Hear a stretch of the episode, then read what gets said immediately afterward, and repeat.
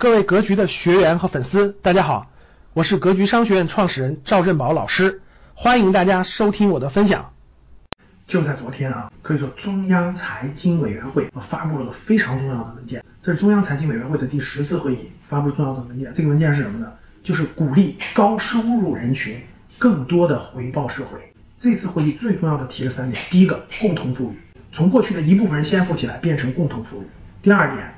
畅通普通人向上流动的通道啊，不能是年轻人躺平啊，或者说我就没法向上走，一定要打通这个向上的通道。第三个就是创造更多的这种致富的这种机会。这次会议啊，这个方向啊其实非常重要，明确了一点，就是整个社会的发展方向将是一个橄榄型的社会结构。这个是向这个欧美发达国家学习的啊，橄榄型结构就是中等收入人群一定要扩大，高收入人群和贫困人口一定要减少。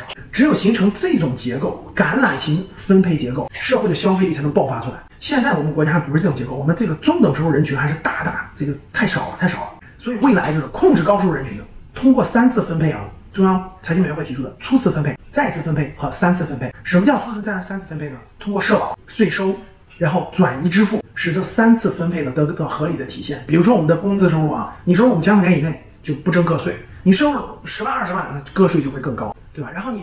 你到后面是更多的这种这个资产利得、资本利得，那就要转移支付。所以通过这三次分配，让中等收入人群更大起来。这个政策方向其实已经明确了，未来五到十年，这个政策一定是向着缩小贫富差距的方向走的，一定是向着收入分配更公平、更合理的方向走的。各位，所以说我们这个这个学员当中啊，粉丝当中呢，高净值人群啊，资产量多的人，比如说房子多的人群，那房产税就是调节这个的。